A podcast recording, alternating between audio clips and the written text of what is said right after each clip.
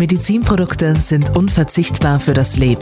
Erfahren Sie im Austromed Podcast Aktuelles über die Medizinproduktebranche sowie Ihren Beitrag zu Standort, Innovation und Versorgung.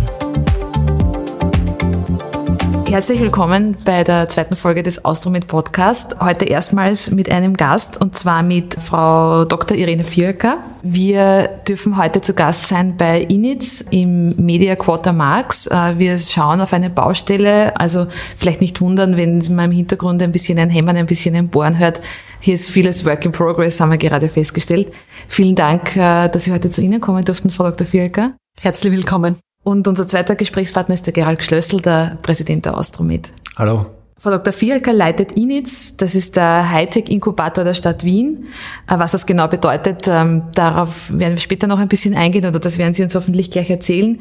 Und sie hat den Health Hub Vienna aufgebaut und in dieser Funktion ist sie natürlich auch für die Austromed, gibt es immer wieder Berührungspunkte und, und Möglichkeiten zu kooperieren. Frau Dr. Fielke, erklären Sie uns mal kurz in Ihren Worten, was heißt das Health Hub Vienna? Warum gibt's den? Was macht der? Was kann man sich darunter vorstellen? Im Digital Health Bereich ist das technisch unglaublich viel schon existiert eigentlich. Das größte Problem ist aber die Hürde, wie komme ich ins Krankenhaus rein, wie komme ich zum Patienten oder viel besser noch, viel lieber noch zum gesunden Menschen, um eigentlich das, was ja viele auch tun wollen, Präventionsmedizin tatsächlich zu realisieren.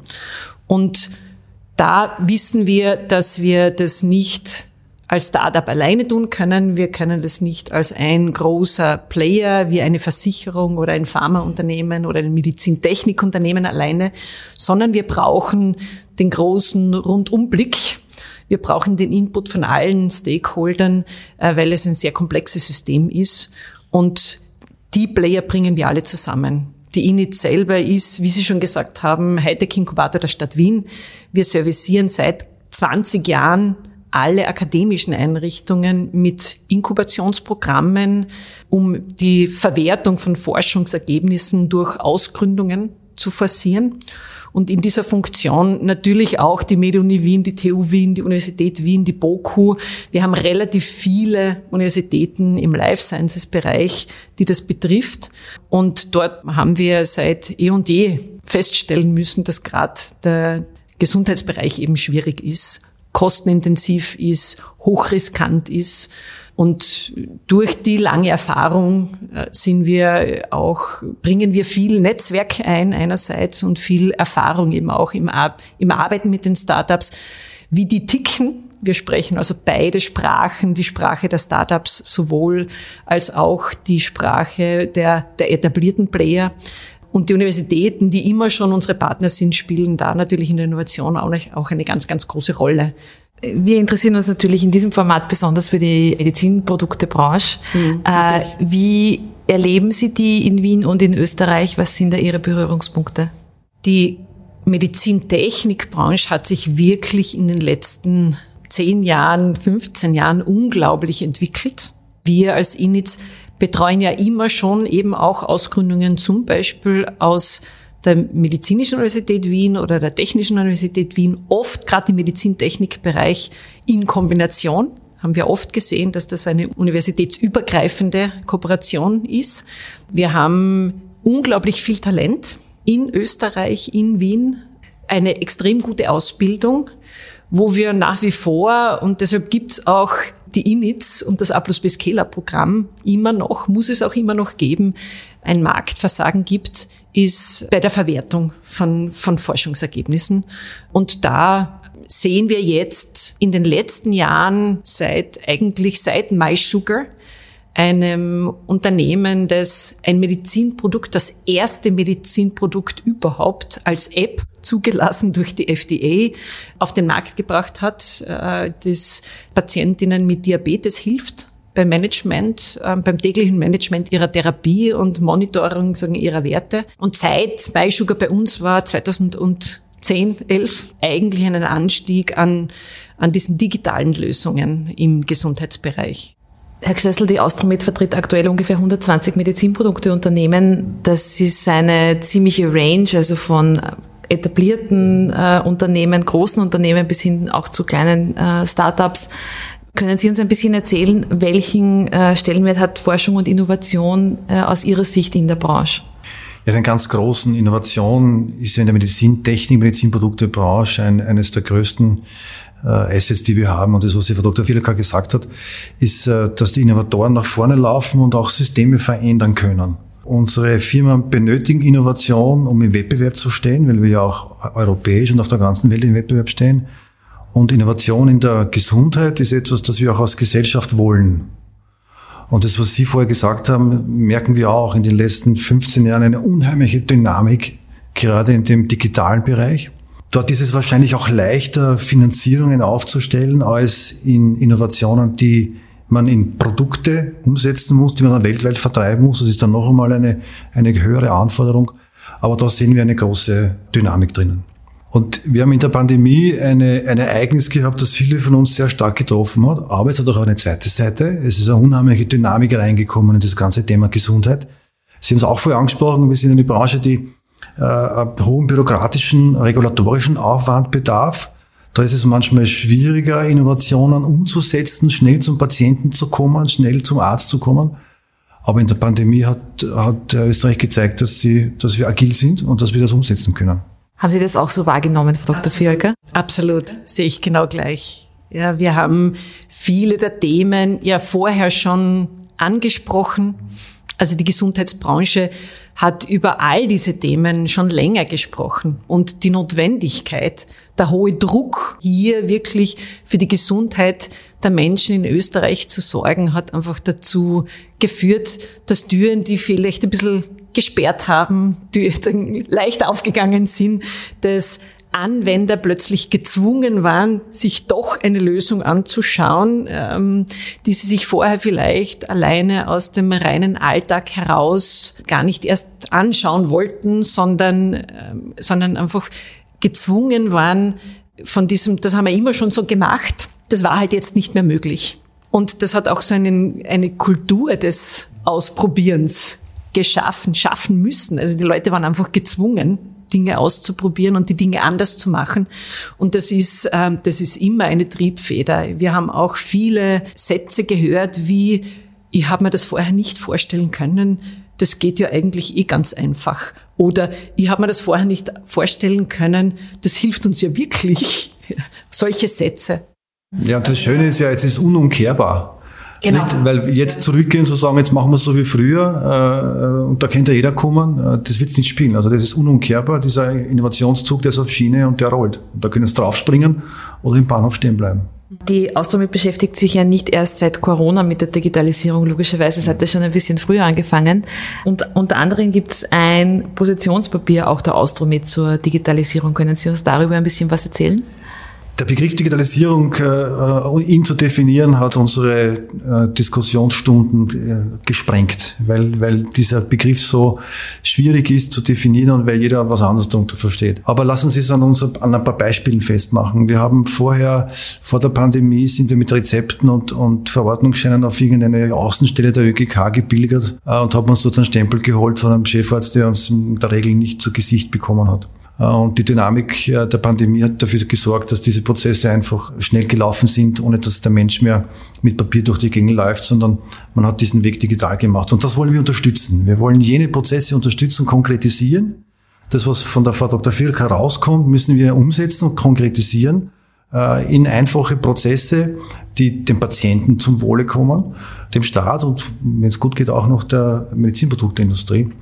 Und in diesem Digitalisierungspapier haben wir versucht, einige Anker einzuschlagen. Und innerhalb des Vorstands haben wir äh, mit der Kollegin Frau Stadler-Hebig auch jemanden gefunden, der das explizit aus dem Vorstand heraus betreut und alle unsere Mitglieder und Firmen unterstützt, ihre Prozesse in diese Digitalisierungsstrategie hineinzubringen.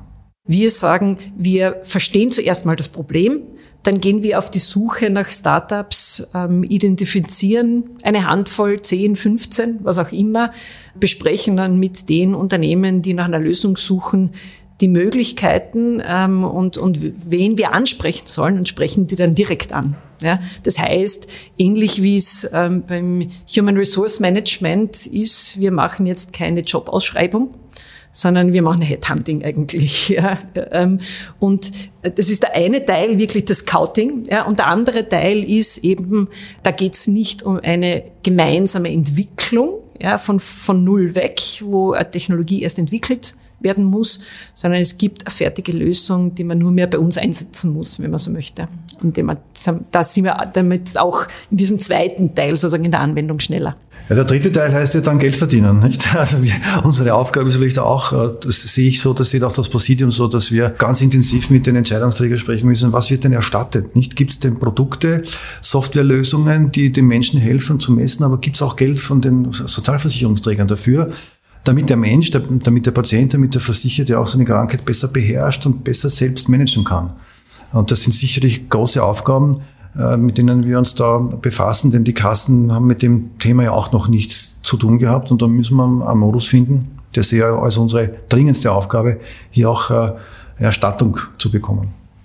Wir wollen in dieser Ausgabe vom Podcast auch das Thema Ausbildung ein bisschen beleuchten, spezifisch für den MedTech-Bereich. Frau Dr. Filker, mich würde Ihre Einschätzung interessieren. Glauben Sie, dass Österreich mit seinen Ausbildungseinrichtungen da gerüstet ist, um eben auch die Mitarbeiter der Zukunft für die Unternehmen und die Produkte der Zukunft äh, bereitstellen zu können?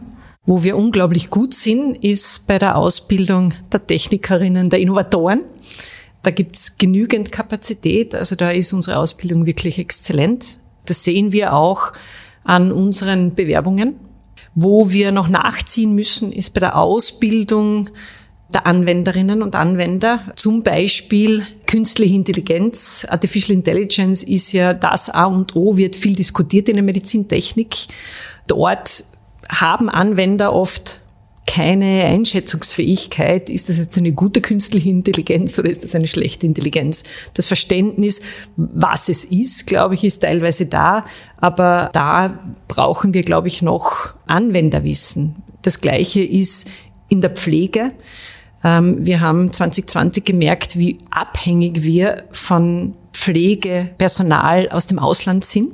Die Frage ist, kriegen Pflegekräfte nicht nur die typische Ausbildung, wie, wir sie, wie wir sie in der Vergangenheit hatten, sondern gibt es da auch Kurse, wo sie den Umgang mit Telemedizin zum Beispiel lernen, ja, die Einschätzung, ähm, wie, wie man Daten interpretiert, äh, solche Themen. Ich glaube, da gibt es noch einiges aufzuholen. Herr Schlössl, wie sehen Sie das aus der Praxis? Sie arbeiten ja seit vielen, vielen Jahren schon selber in der Medizinproduktebranche. Wo gibt es da die guten Kräfte und wo fehlen die? Hier in Wien haben wir ja große Möglichkeiten, weil das, was die Frau Dr. Vierlecker angesprochen hat, ja sehr viel gut ausgebildete Menschen hier in Wien äh, wohnen äh, und leben und, und, und auch aus dem Ausland kommen, um, um hier teilzuhaben. Wenn man aus Wien rausgeht, äh, wird, wird die Sache schon ein bisschen dünner und für die Firmen wird es schwieriger, Mitarbeiter zu suchen. Was wir benötigen, ist Menschen, die sich erstens mit dem, mit dem Problem, mit dem medizinischen Problem auseinandersetzen können und dieses Wissen, das sie dort aufbauen, in Produkt oder Lösungsideen umbauen. Und dazu muss ich jetzt äh, keine großartig spezifische Ausbildung haben, ich muss nur technisch was verstehen und muss mich mit dem Problem auseinandersetzen und muss das wollen, so wie es in jedem Beruf der Fall ist. Deswegen glaube ich, dass die Medizinproduktebranche für junge Menschen, egal ob sie aus der Technik kommen, ob sie aus der Medizin kommen oder ob sie aus der Pflege kommen, das Feld ist, das in der Zukunft einen spannenden und interessanten Beruf bieten kann. Und wenn ich jetzt noch ein Jahr zurückdenke, dann hat es uns alles sehr, sehr schwer erwischt, auch einige Medizinprodukteunternehmen, aber im Großen und Ganzen sind wir privilegiert, weil wir in einem Beruf arbeiten, der mit Menschen zu tun hat und den wir als Gesellschaft auch wollen. Wir wollen medizinische Berufe haben ich bin optimistisch, dass wir auch in Zukunft gute Fachkräfte finden werden. Ist das, was Sie jetzt am Schluss angesprochen haben, ist das was auch, was Sie persönlich motiviert, sozusagen, dass man aktiv einen Beitrag leisten kann dazu, dass Menschen gesünder sind? Ja, auf alle Fälle, denn äh, ich sehe es bei meinen Kolleginnen im Außendienst, die dann vor dem Patienten stehen und der eine Lösung hat für seine Schmerzen, für sein chronisches Problem oder der eine Erleichterung in seinem Leben hat. Das sind ja doch auch Dinge, äh, die man kombinieren kann. Und ich möchte jetzt nicht das schönreden. Es geht schon auch noch ums Geld, weil wir müssen unsere Firma ja nach vorne bringen, um weiter investieren zu können. Aber wenn man beides vereinen kann, na bingo.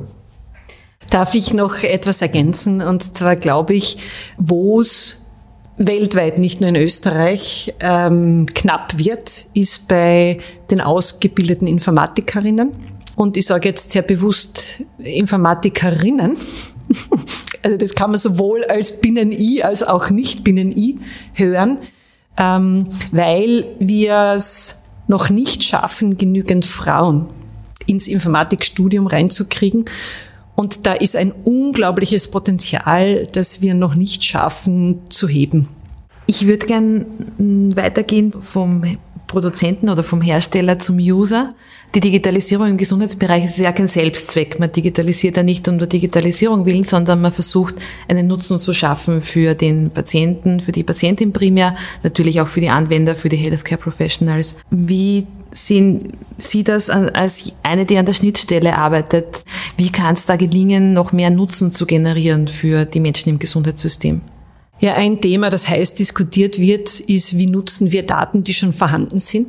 Da gibt es zwei Haltungen dazu. Die eine ist, Daten sind meins und, ähm, und ich muss sie auch schützen. Ja, da hat ja durchaus auch die Datenschutzgrundverordnung durchaus noch eines draufgelegt, dass Organisationen sich selbst vornehmen, die Daten, die sie haben von Patienten und gerade Patientinnen und Patientendaten sind natürlich besonders schützenswürdig. Und das andere ist die Haltung, ähm, es ist eigentlich unethisch, diese Daten sozusagen nicht zu nutzen, weil sie ebenfalls ein unglaubliches Potenzial dafür sind, unsere Medizin besser zu machen. Ja, wenn man sie gescheit analysiert, und da brauche ich ja keine individuellen Daten. Ja, ich brauche ja nur Kohortendaten. Dann könnte man die Medizin besser machen, effizienter machen. Das wird heiß diskutiert. Wie sehen Sie diese Spannungswelle, Schlüssel? Wir müssen mit unseren Daten äh, sorgsam umgehen und wir müssen den Menschen aber erklären, das was Sie gerade angesprochen haben, äh, dass wir auch damit einen Mehrwert an Nutzen schaffen können, denn nicht nur vielleicht für die Kinder, sogar schon für die Oma, die jetzt im Krankenhaus liegt und eine, eine besondere Behandlung braucht. Vielleicht braucht es auch Anwendungen wie jetzt den Impfpass, der uns äh, digital äh, eine Information eröffnet, um äh, ein Schnitzel essen zu gehen. Das ist eine tolle Sache. Niemand braucht mehr dann in seiner Nase herumstillen. Vielleicht braucht es da auch doch diese, die, diese Anwendungen, die die Menschen in der Praxis abholen und sagen, naja, das ist doch für mich eigentlich eine ganz gute, äh, elegante Sache, um weiterzukommen, um meine Gesundheit zu monitoren, um sie zu verbessern. Und ich bin bei Ihnen, Frau Dr. Fielka, wir müssen es erklären. Wahrscheinlich nicht großartig akademisch, sondern vielleicht müssen wir es ein bisschen einfacher erklären. Und da sehen wir die Politik schon auch in ihrer Pflicht zu sagen, also das ist ja Kommunikation, das ist ja ihr Job, nicht? Das ist ja ihr Job, äh, die Menschen zusammenzubringen, die Stakeholder zusammenzubringen, die Experten zusammenzubringen und dann daraus eine Botschaft formulieren, die jeder versteht dass meine Daten schützenswert sind, ist ja okay, aber man kann auch was tun. Da sind wir eigentlich eh schon bei meiner Abschlussfrage. Ich würde Sie beide bitten, ein bisschen in die Glaskugel zu schauen. Ich würde aber nicht sozusagen 40, 50 Jahre in die Zukunft schauen, sondern in eine Zeit, die wir uns alle vorstellen können, so in fünf, in zehn Jahren. Wenn ich dann Patientin bin, was hat sich da im besten Fall geändert? Was werde ich dann anders erleben im Gesundheitsbereich und wo spielen hier Innovationen eine Rolle? Also ich glaube, dass die Telemedizin jetzt sich durch Covid und die Krise letztes Jahr getrieben durchsetzen wird. Hier in Österreich muss man einfach sagen, dieser Zug, der fährt ja schon. Telemedizin wird ja anderswo schon ganz intensiv eingesetzt. Wir sind hier nur ein bisschen langsam. Also da könnte es auch wieder schneller gehen. ähm, ähm, ich sehe, dass die Patientinnen und Patienten viel mehr daheim oder selber machen können. Ja, so wie wir heute jeweils daheim sitzen können, um uns einzuchecken in ein Flugzeug. Das ist zwar jetzt ein, ein schlechtes Beispiel, das haben die Leute 2020 nicht gemacht ja, oder zu einem großen Teil nicht gemacht, aber das kennt jeder. Ich stelle mich doch nicht mehr an am Flughafen, um einzuchecken, sondern ich mache das ganz komfortabel von daheim. Und dieses Bild, das wird es auch in der Gesundheits ähm, Ökonomie geben, ähm, dass man viel mehr sich selber drum kümmern kann. Und, und die Instrumente dafür sind ganz, ganz wichtige Innovationen, die es wahrscheinlich technisch schon, über, schon irgendwo gibt, ähm, die wir jetzt nur nach, nach Österreich holen müssen oder in Österreich einsetzen müssen. Herr Stössel, wo sehen Sie da die Use Cases in Zukunft? Ja, Sie wissen, ich bin ein alter Verkäufer und ich sehe den Patienten ja schon ein bisschen auch als Kunde. Oft. Und äh, wenn ich mich an meine Großmutter erinnere, die zuckerkrank war, äh, der Besuch beim Arzt, um die monatliche Zucker- oder äh, Diabetesüberprüfung zu machen, hat sie so geschafft, dass sie zwei Tage lang völlig groggy war. Der Weg zum Arzt, Retour, zur Apotheke, hin und her. Das muss nicht sein. Das kann man anders lösen. Wie die Frau Firka gesagt hat, das macht man über Telemedizin. Äh, muss ich denn als Patient bitte sehr mir meine heilbehelfenden Hilfsmittel selbst besorgen und mühselig irgendwo hinlaufen, um das zu holen? Kann ich das denn nicht genauso wie den Fernseher, den ich bestelle, vom Sofa aus machen, ohne dass ich jetzt sage, dass die faul sind, sondern das ist eine Belastung. So eine Krankheit muss ich dann auch noch die Besorgungs- oder Beschaffungsbelastung mittragen oder kann ich das äh, leichter machen? Über die Angehörigen, die es tun für mich, auf digitalen Wege, muss ich denn zum Chefarzt pilgern und dort stundenlang in der Ambulanz sitzen und fast verdurstet dort rausgehen? Muss ich nicht. Das geht anders. Also ich sehe den Patienten als Art Kunden, aber auch Manager seiner eigenen Gesundheit. Also ein bisschen weniger essen, ein bisschen weniger trinken und sich mehr bewegen. Auch das bringt Information mit sich, so dass ich sehr optimistisch in die Zukunft schaue. Wir werden immer älter. Warum soll es jetzt anders werden? Wir werden besser, wir werden innovativer. Ich bin sehr optimistisch. Ja, wir werden zwar immer älter, aber Österreich hinkt da im gesunden Altern europaweit eigentlich hinterher. Da gibt's Länder, die sind viel länger gesund, älter. Und wir werden relativ früh krank und werden trotzdem viel älter. Und das, da explodieren natürlich die Kosten im Gesundheitswesen. Und ich glaube, das ist auch ein Thema. Ähm, wir, wir müssen einfach, ja, wir können uns die tolle Gesundheit, die wir uns leisten können, in Zukunft nicht mehr leisten, wenn wir da nicht Effizienz reinbringen, genau durch solche Maßnahmen. Ja. Ich glaube, das ist ein gutes Schlusswort. Danke Ihnen beiden fürs Gespräch. Vielen Dank. Äh, danke Ihnen allen fürs Zuhören und bis bald im Austromed Podcast. Dankeschön. Vielen Dank. Vielen Dank. Danke. Danke auch Ihnen.